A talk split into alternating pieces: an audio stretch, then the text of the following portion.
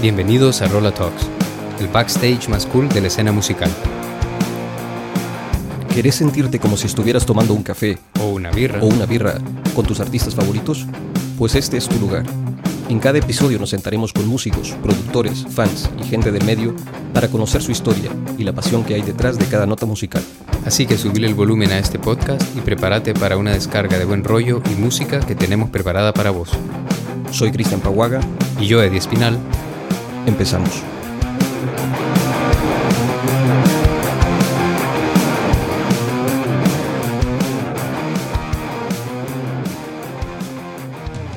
Pero es que en ese entonces yo creo que ya la gente ni siquiera subía cosas a YouTube. Tan, No, es viejo- cierto, tan viejos, es cierto. tan viejo soy. Sí. La verdad es que sí, bueno, no lo quería decir. ¿verdad?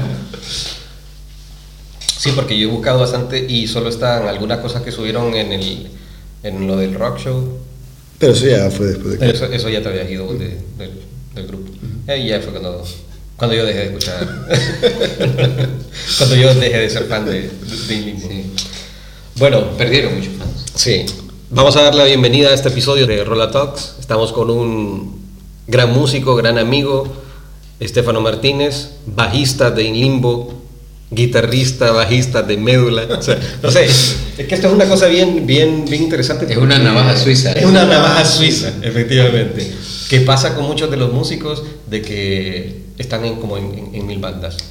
Bueno, pero vamos a darle la bienvenida a Estefano. Gracias por estar aquí. Gracias a ustedes por la invitación. No, hombre, ya sabes que esta es tu casa y... Bueno, yo hoy me voy a quedar a dormir aquí. Efectivamente. ya después vamos a despejar la mesa y es como te pongo una almohada. no, por favor, va- vamos a empezar bien la, la- la entrevista. ¿verdad? Miren que ya el episodio 4, tengo que repetirlo. No, ¿sabes qué es lo que pasa? Que es que yo creo que eh, la gente sabe que, que estos son pregrabados. y previo tuvimos esta entrevista y tenemos a nuestros amigos de Old Bastard, muchas gracias a nuestros amigos de Old Bastard, que nos están aquí pues refrescando la tarde. Y, y, y- y es rico, pero se hace duro. ¿no? Entonces ya vamos a intentar que, que salga bien la, la- la entrevista. Por cierto, buenísima. Está muy buena la, Muy, la muy cerveza. buena, sí. Está brutal. Pues nosotros empezamos siempre la entrevista con una, con una pregunta interrogante. ¿Quién es Estefano Martínez?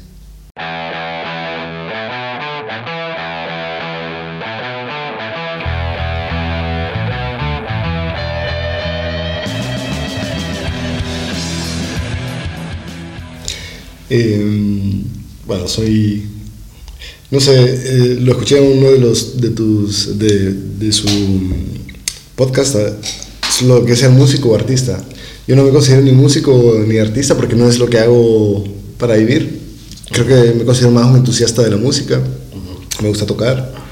Eh, toqué el bajo en una banda que se llama In Limbo. Antes en otra banda eh, poco conocida que se llama Mentes, de la cual salieron No sabía que estabas, habías estado en mente. Sí, sí, es de verdad. la cual salieron eh, dos grandes músicos de Honduras, Sí, eh, sí. Jambé y Nono el Bohemio. Sí. Sí. Y bueno, y tocaba el bajo en, en In Limbo hasta que eh, emigré de, de Honduras a, a España.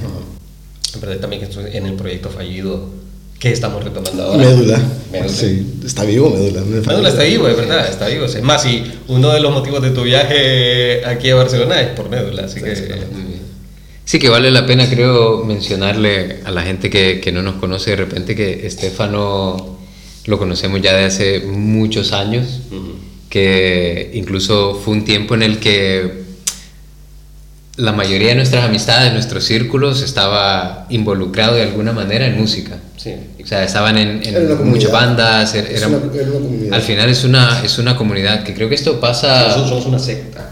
Sí, pero es, es Esto- normal y es una repetición, Claro. imagino, en cada, en cada lugar. que esto pasa en, en todos lados, Diferentes en generaciones. diferentes generaciones. Quizás ahora hay una conexión diferente también con, con cómo han cambiado los tiempos, ¿no? redes sociales, la tecnología. Cuando nosotros estábamos todavía en esto, eh, era, era un poco diferente, ¿no? Pero, pero creo que vale la pena mencionar, valía la pena mencionar eso, porque creo que van a salir muchas referencias como esto de dementes, que de repente la, la gente va a decir, pero Sí. ¿y esa banda de dónde? Claro, es verdad que es justo como hemos nos hemos conocido también con, por y gracias a la música. Entonces es como nuestra vida, nuestra amistad ha girado mucho en torno a, temas musicales. Más yo creo que la mayoría de mis amigos, por ejemplo, casi todos están, están, son músicos, están relacionados con el, con el tema. Entonces es algo muy bonito porque es compartir como no solo una pasión, sino que creo que un estilo de vida al final. Porque vos decías algo ahora, no, yo no me considero músico, no sé qué, pues, son músicos. O sea, eso no, porque no puedes escapar de eso. Sí, sí, porque o sea, lo dijimos creo que en el, en, el, en el, podcast fallido que tuvimos con el Chito, el, el, primero, es la música te encuentra. O sea, es algo de lo que no puedes, no puedes Escapar. No puedes escapar. Hay muchas veces pasa en, en la que uno quiere tirar la toalla o decís, no, no estoy ocupado, tengo muchos proyectos, tengo no sé qué, no sé cuánto, pero la música está ahí y te sale la vuelta a la esquina. Es como no puedes, no puedes escapar de eso. Sí, estás todos los días eh, escuchando algo nuevo, a qué concierto quiero ir, o ah, tengo una idea para un riff. ¿Qué pedalista quiero comprar? ¿Qué pedal quiero comprar? Eh, yo creo que hay mucha gente que no lo sabe, quizás la gente que convive con, con, con un músico sí, pero en el caso, por ejemplo, de Estefano, yo estoy seguro que tenés muchas ideas de canciones, riffs, incluso puedes tener canciones, discos terminados, Que, que lo haces por una satisfacción propia, que no todo el mundo hace música para, para sacarlo a la luz, para que otra gente lo escuche, ¿no? Así como hay artistas que pintan simplemente para tener su cuadro en su casa o para su familia o para él mismo, para ella misma. Eh, es, es, lo mismo con los músicos. Yo estoy seguro que tendrás muchas canciones, muchos riffs, grabados o no, pero que seguís haciendo música porque, como decía Cristian, la música te encuentra, es algo... Y no solo hacer, sino apreciar, ¿no? O sea, cuando uno va a un concierto, creo yo que la forma que lo vivimos nosotros es diferente a la que lo vive otra persona, ¿no? Porque nosotros no estamos fijando, ah, el, uh, me, lo toca un poco diferente que, que en el disco o el sonido aquí no está un poco bien. O sea, son cosas que a otra gente tal vez no pone atención, sino pone atención al conjunto de la música, pero la gente que está, que ha sido encontrada, digamos, por la música o que es músico, eh, se fija en muchos detalles que otra gente no está analizando cada toque de la batería, cada toque del bajo. Eh, cómo van contratiempo, van sincopados. Eh, lo vi de una forma diferente. Qué, curioso que, que, que mencionas eso porque Hace, hace un par de meses estuve en un concierto, fue un concierto de estos grandes, y fui con un grupo de amigos. Y recuerdo que se, o sea, era de estos conciertos que toda la gente se sabe todas las canciones y las están coreando. Yo estaba en el concierto, o sea, estaba, había un momento en que estábamos sentados, estábamos parados, pero siempre estaba yo observando y escuchando, ¿no? El, el, otras cosas. Otras cosas. Y recuerdo que una amiga en el concierto me dice, eh, no lo estás disfrutando mucho, ¿verdad? Me dice. Y yo dije, pero sí, lo estaba disfrutando al máximo. Lo estoy disfrutando a mi manera. Y ahora que lo mencionas, recordé eso, que, que, es cierto que a veces, no porque no estemos gritando, cantando, saltando, quiere decir que, que no estamos disfrutando, estamos disfrutando de otra manera. Pero, pero es esto, esto, esto que mencionabas. Yo creo que los conciertos son para la gente y para los músicos. O sea, una banda ofrece algo a la gente, en general, digamos a los fans o a quien sea, pero la gente que está metida en la música también aprecia otras cosas, ¿no? Entonces, las bandas cuando se suben en el escenario, creo que muchas bandas también piensan en cómo serán percibidos por otros músicos, ¿no? Por ejemplo, a mí me pasa algo muy curioso, es, por ejemplo, yo me pongo mucho con el tema de escuchar el sonido, ¿no? Vos decís, uff, la distorsión de este grupo. Y no sé, yo a veces soy muy friki que cuando hay un grupo que toca que me gusta, y tengo la posibilidad de que si es una sala pequeña, de que te puedes acercar luego Man, yo agarro la cámara y empiezo a hacer zoom y le hago a la pedalera. Para luego así como, eh, cría, mira este pedalito. No, pero es un clásico. o sea, la a buscar. Exacto. Se viene el concierto, la gente se va a comprar el merchandising y después los frikis van ahí a... es decir, ves a toda la gente comprando camisetas y están todos los frikis ahí viendo, a ver, a ver, qué cables usa, el amplificador. Sí, sí, sí. Sí, sí, Ves por lo mismo, porque te empezás a fijar como en otras cosas que son como para uno, uno le da como más importancia. No te fijas solo en la música en sí, sino también en las herramientas que los músicos usan para, para crearlo. Claro, porque esa también es una manera como de enriquecer tu proceso luego de composición o de sonido o, de lo que sea. Sí, porque, o sea, aparte de la música como ritmo, armonía y melodía, también está la parte de lo que llaman sound design, ¿no? el tipo de sonido, el tipo de, de distorsión, el tipo de reverb, el tipo de delay que usas para dar énfasis o resaltar una cierta parte de, de una canción. ¿no? Y esto, vaya, por ejemplo, yo lo cuento aquí, así a cámaras. Por ejemplo, Estefano, a mí me parece una persona, un punto de referencia en cuanto a sonido. Es porque, primero porque tener, sos como una biblioteca de, de pedales, o sea, hay- no sé qué pedal existe que no haya probado. siempre, siempre, nos estamos, siempre estamos así como escribiéndonos como, cría, mira este pedal, cómo suena, tal no sé qué, y me manda un video de, de este pedal, y yo, cabrón, me está abriendo el gas. Pero es que es lo que hablábamos también antes. Vivimos en la época dorada de, de la música, tanto como en, en cuestión de herramientas y pedales. O sea, la, la cantidad de, de, de pedales que hay disponibles hoy en el mercado en tantos rangos de, de precio es, es increíble. o sea, Incluso en software ahora. Software, que sí, sí. puedes tener, conectar tu guitarra a una laptop y tener hacer una infinidad de amplificadores, pedales y eso. Y, y eso vos, por ejemplo, como es algo a lo que vos dedicas mucho tiempo, porque, a ver, por ejemplo, yo, yo soy un poco más vago en ese, en ese aspecto, y normalmente, vaya, yo incluso para montar mi pedalera, yo te pregunto, es como, man, ¿este dónde lo pongo? ¿Lo pongo antes de esto? No sé qué, y, y vos incluso en algún momento, no sé si te acordarás, vos me hiciste como el... Un manual lo- tipo Ikea, ¿no?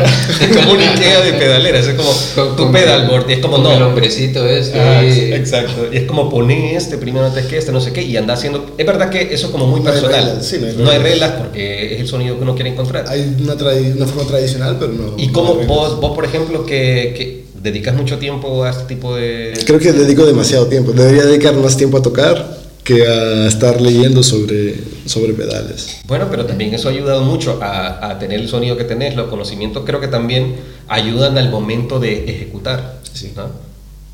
Sí, porque mucho de, de pedales o de, de gear o de equipo en general, o sea, tenés que ver, es fácil caer en lo que dicen un rabbit hole, o sea, empezar a buscar, a buscar, a Claro. buscar y perder el, el foco que es hacer música. ¿no? Claro. Pero es que creo que también esto es algo que quizás los músicos se puedan sentir identificados y quizás la gente en general no lo sabe.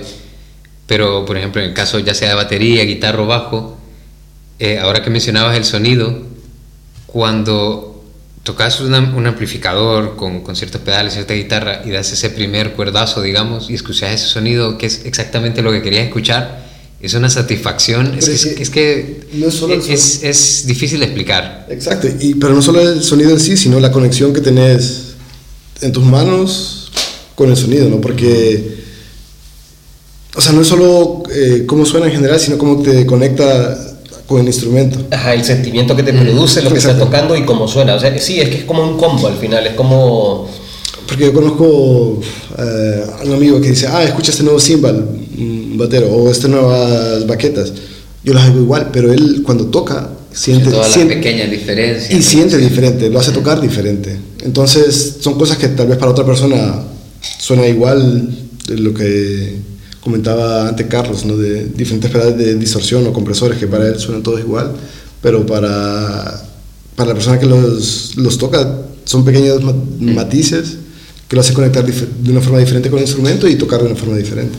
Sí, que puede parecer mentira, pero incluso eso puede hacer que una canción cambie totalmente. O sea, el sonido de una batería, de la guitarra, del bajo, de la voz, Claro. eh, hace, hace que una canción pase, no sé, de, de giros inesperados también, ¿no? O sea, el, por eso creo que tampoco es una pérdida de tiempo esto que decís de, de- de investigar, leer y saber sobre lo que sobre el sonido que tenés en tu cabeza y cómo llevarlo a- a- al mundo, ¿no? Pues es que hay, de- hay muchísima información hoy en día, ¿ves? hay tantos canales de YouTube, tantos foros por los que puedes encontrar información y tantos pedales y tantas... Ahora ya se sabe cómo funciona cada uno de los circuitos, eh, cómo están diseñados, etcétera, etcétera, ¿no? Y lo que se puede hacer hoy en día ya no tiene nada que ver con lo que hace 10 años. Y en esa, y en esa búsqueda de sonido, eso- esa búsqueda de sonido tiene algo que ver con el proyecto de crear tu propia guitarra, porque para la gente que no sabe, este hombre está creando su propia guitarra. No, o claro, sea, que- bueno, sí, e- e- el hombre está construyendo su propia guitarra, o sea, es tan así, tan exquisito, diciendo, ah, no soy músico, no sé qué, pero digo, venga, voy a hacer mi Eh, propia eso, guitarra. eso iba a mencionar, que él decía, no, yo no soy músico, no soy artista, pero yo nunca me he planteado Hacer mi propia guitarra. construir mi propia guitarra. Bueno, además, no, lo tenés, no, tenemos, no la has terminado, pero Vamos a el proceso. fotos. Vamos a mostrar fotos. Vamos a Vos tenés fotos, fotos. ¿verdad? Eh, ahora no. No, pero me lo puedes pasar después. no, Bueno, no. vamos a poner fotos de la- del proceso de cómo va, va, va generando eso. Eso tiene algo que ver en el, en el que vos has dicho, no he encontrado como en una guitarra lo que estoy buscando y quiero, o, bueno, no sé, o simplemente ha sido como quiero tener la experiencia de crear mi propia guitarra, o es una combinación de ambos, o qué, ¿Qué- ¿cómo fue la...? No, o sea, no, no, no estoy buscando un, un sonido particular específico en la guitarra, simplemente cuando empiezas a leer sobre pedales, cómo funcionan los pedales, empiezas a aprender a leer sobre guitarras, sobre los pickups, y después es un hobby, ¿no? Entonces, porque hay mucha gente que hace no construir, sino juntar piezas, una, hacer una part caster, eh, poner, juntar piezas para hacer tu propia guitarra simplemente por, por diversión. Y es algo que empecé. pero que, no, no, no, no se me fue en la mano, pero simplemente no, no he terminado. A ver, porque cuando, cuando decimos construir, no es comprar las piezas y ensamblarlas, ¿no? Estamos hablando de que estás haciendo el cuerpo de No, la guitarra no, no, desde no. cero. Si vos diseñaste, no, porque yo me acuerdo que vos diseñaste el cuerpo y lo mandaste a, a cortar. o sea, Simple- no, simplemente quería un, un- un cuerpo específico con una combinación de pickups específico que no la podía encontrar, pero si hubiese con- podido encontrar eh, disponible lo hubiese comprado. O sea, no estoy construyendo una guitarra, estoy poniendo, estoy juntando piezas para Ok. por diversión, por, por hobby, pero no porque estoy buscando un, un sonido en específico. Muy bien. Es por diversión. Hay, hay un tema en específico que me, que me gustaría hablar ahora que estábamos hablando de, bueno, que Estefano mencionaba todas las herramientas que hay ahora en día, ¿no? Eh, porque como si quiero ensamblar una pedalera, pues en YouTube voy a encontrar seguramente el video. Eh, que bueno, que yo creo que YouTube se ha vuelto el buscador de, Por excelencia. por excelencia, ¿no? O sea, si quieres aprender algo, vas, vas a YouTube. Eh, es, es un tema que me, que me gustaría hablar, pero creo que hay que rellenar estas copas, ¿no? Antes de, de continuar. Yo creo que sí. Parece que Estamos un poco vacíos, ¿verdad? Y si no, la apuramos ahorita así para que esté vacía y lo podamos rellenar. Nada, bueno, vamos a hacer un pequeño parón y vamos a, A continuar. a un poquito. Ok.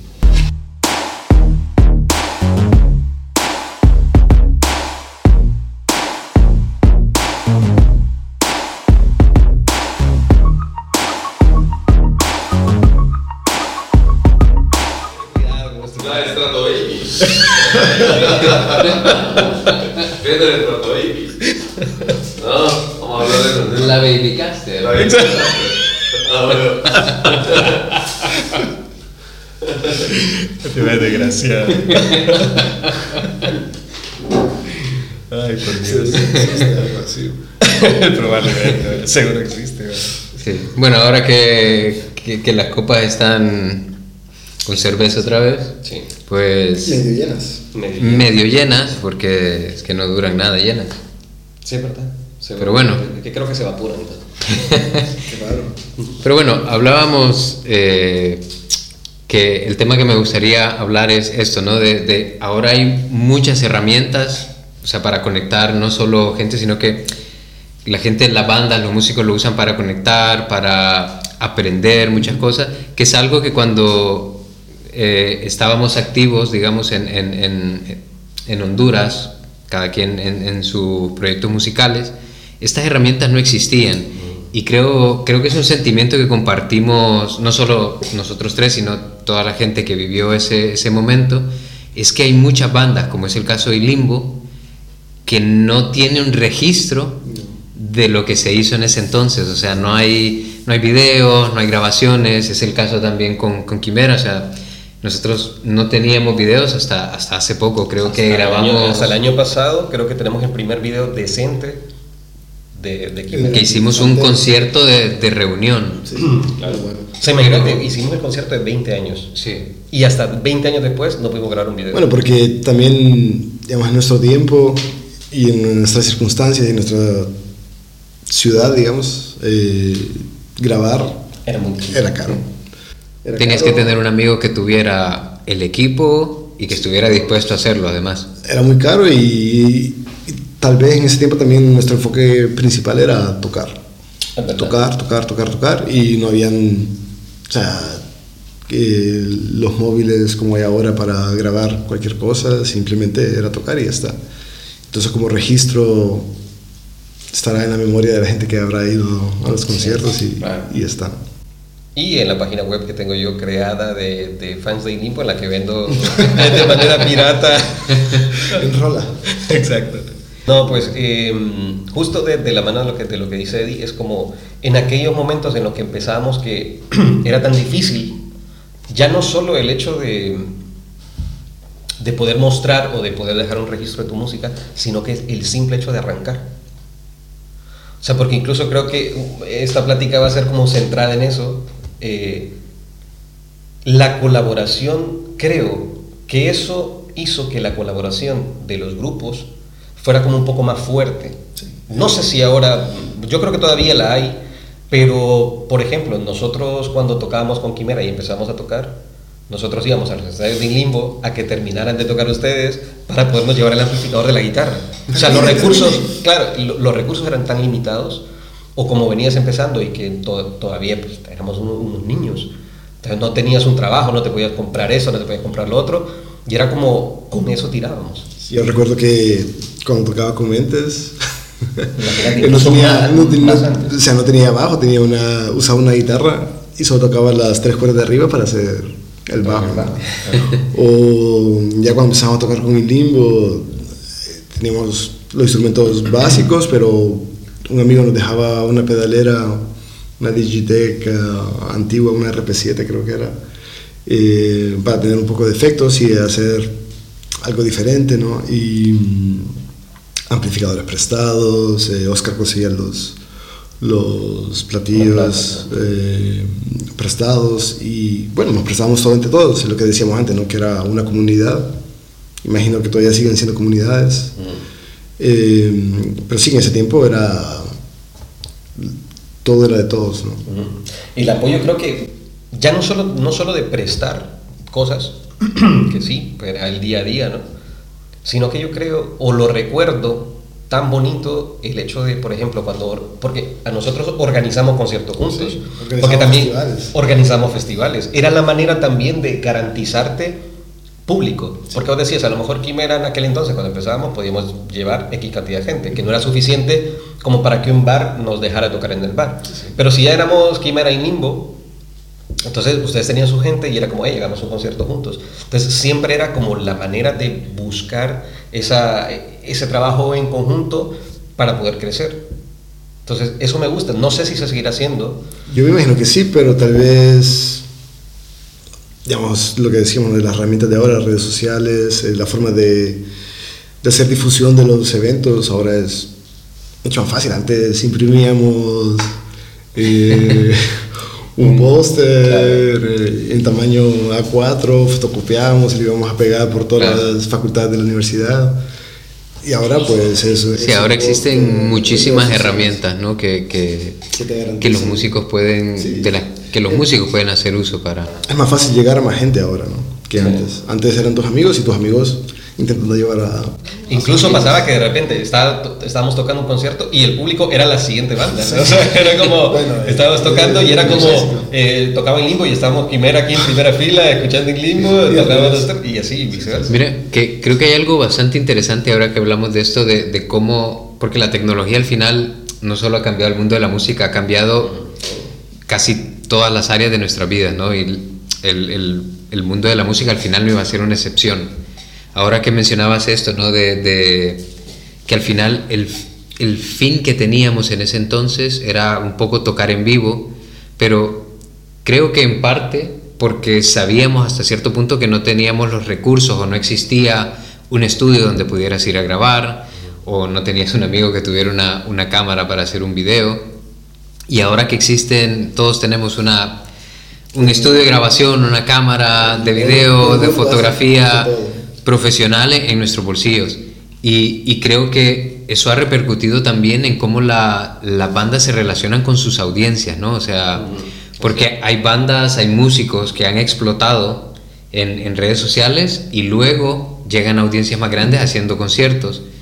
Eh, habrán muchas bandas también que, que, de repente no son mucho de, de, tocar en vivo, ¿no? sino que tienen comunidad, eh, una comunidad muy fuerte de fans, digamos, eh, en las que estos músicos hacen música, pero quizás no son de tocar en vivo, tocarán en, en su sala, transmiten en vivo para estos fans y es la manera en la que conectan con, con estas audiencias. Entonces, creo que la tecnología ha cambiado no, no solo eso, sino cómo se relacionan también las bandas entre ellos. Yo creo que el sentido de comunidad debe existir. Ya lo mencionaba Fast Loud, por ejemplo, en, en, en el episodio 2 que, que, grabamos con ellos, de, de, cómo habían bandas nuevas, por ejemplo, que, que, no los conocían, que los contactaban para saber que, cómo poder tocar en ciertas salas. Y eso. Yo creo que el sentido de comunidad entre músicos eh, todavía existe porque al final la música es algo que nos une. Pero está Aunque, modificado por las tecnologías. Claro, pero ha evolucionado en, en, formas en las que quizás nadie, nadie esperaba.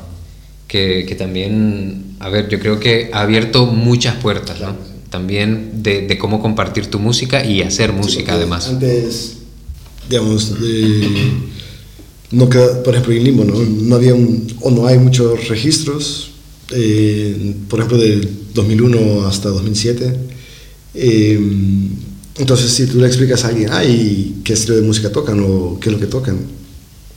¿Cómo le, o sea, le, le, puedes intentar describir con palabras, pero no, no es lo mismo, ¿no? Ahora, y ahora cualquier banda, pues, eh, tiene su, su, Spotify, su YouTube Music o, o, o, cualquier plataforma que sea, y pueden haber hecho grabaciones caseras o hay vídeos eh, de sus fans que están en YouTube. Entonces es fácil comunicar o que la gente te conozca y saber que específicamente qué tipo de música haces. ¿no? Entonces, sí, verdad, porque estaba pensando justo eso, porque la gente, la gente no conoce qué, qué era Inimbo. ¿Cómo les explicarías a Inimbo? Pero yo creo que no lo vamos a, lo vamos, lo vamos a escuchar. Escucha, ahora mismo va a sonar.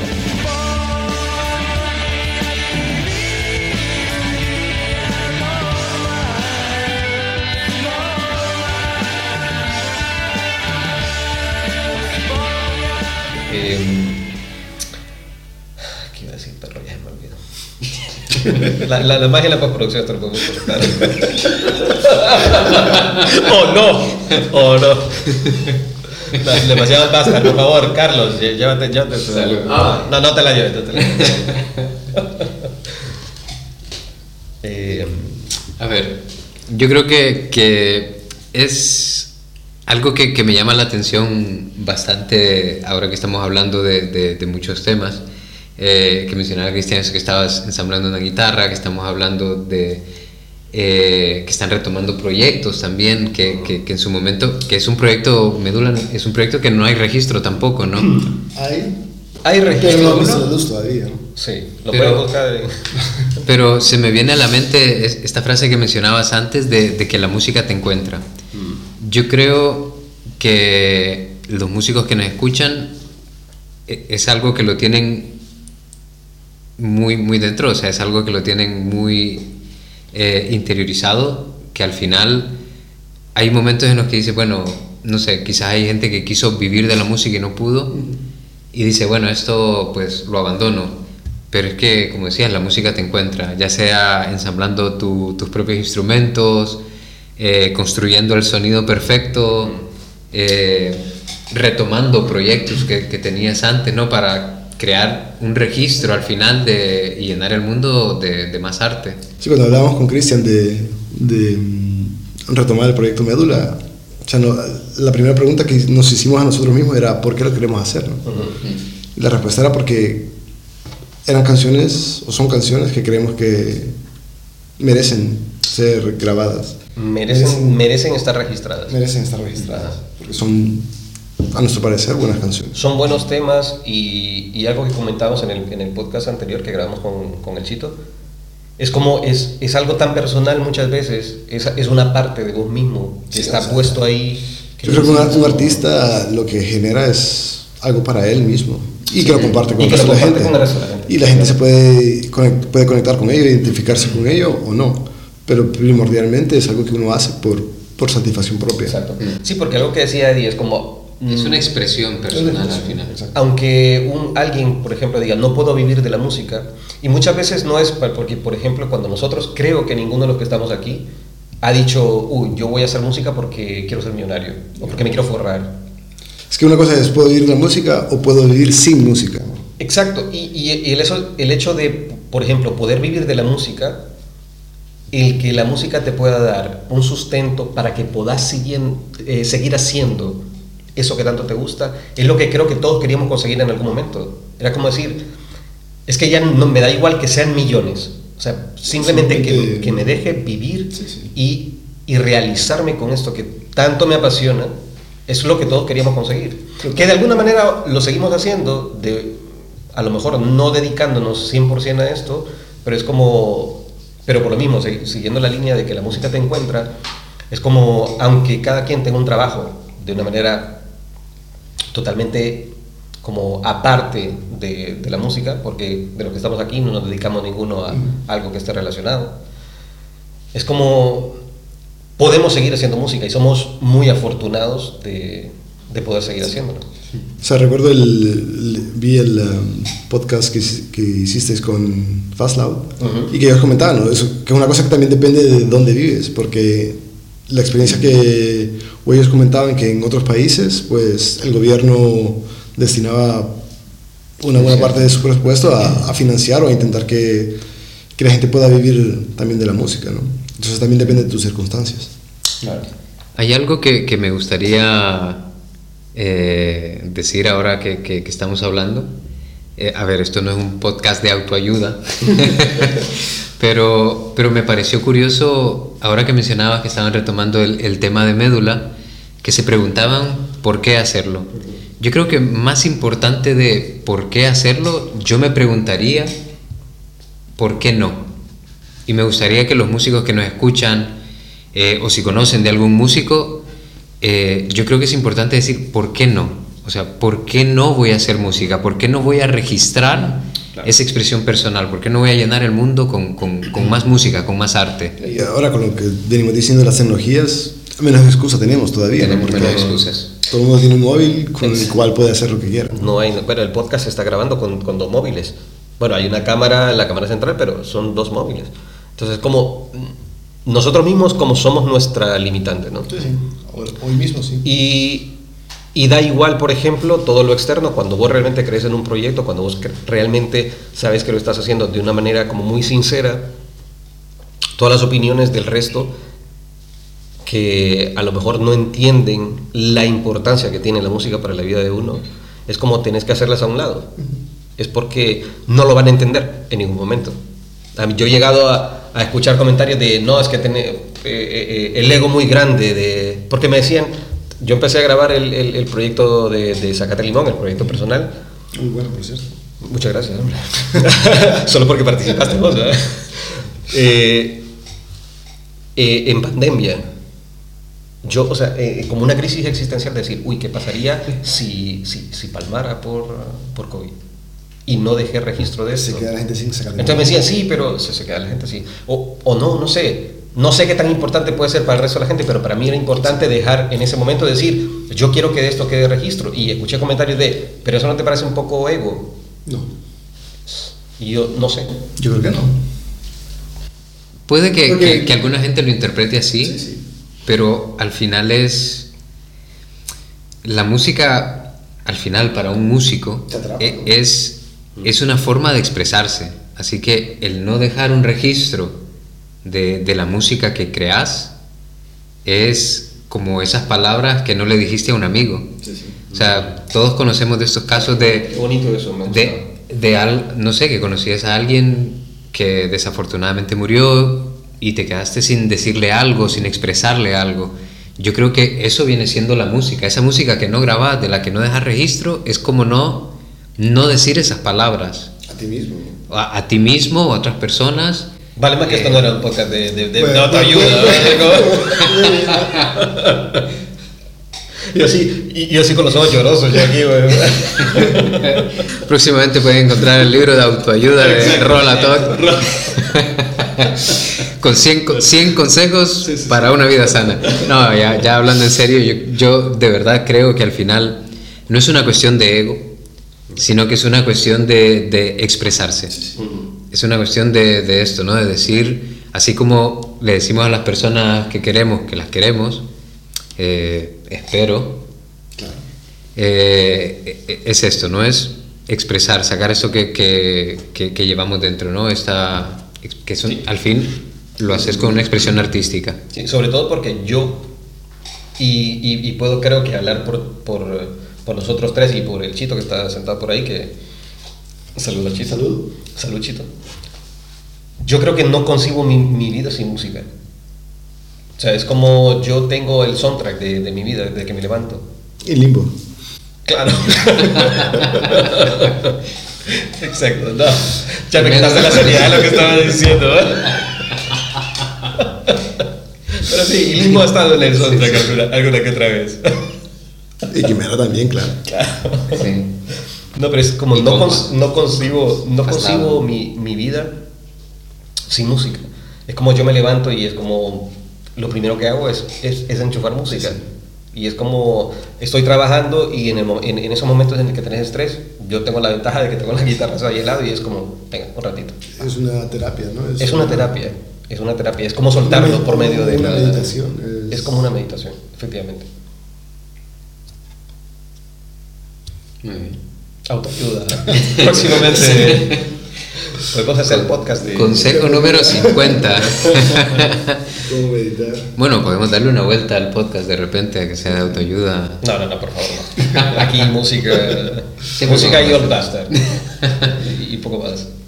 Muy bien. Bueno, eh, de verdad que ha sido un placer. Pues siempre es un placer tenerte aquí. Gracias. Eh, tu visita pues siempre es, es, es muy, muy bienvenida.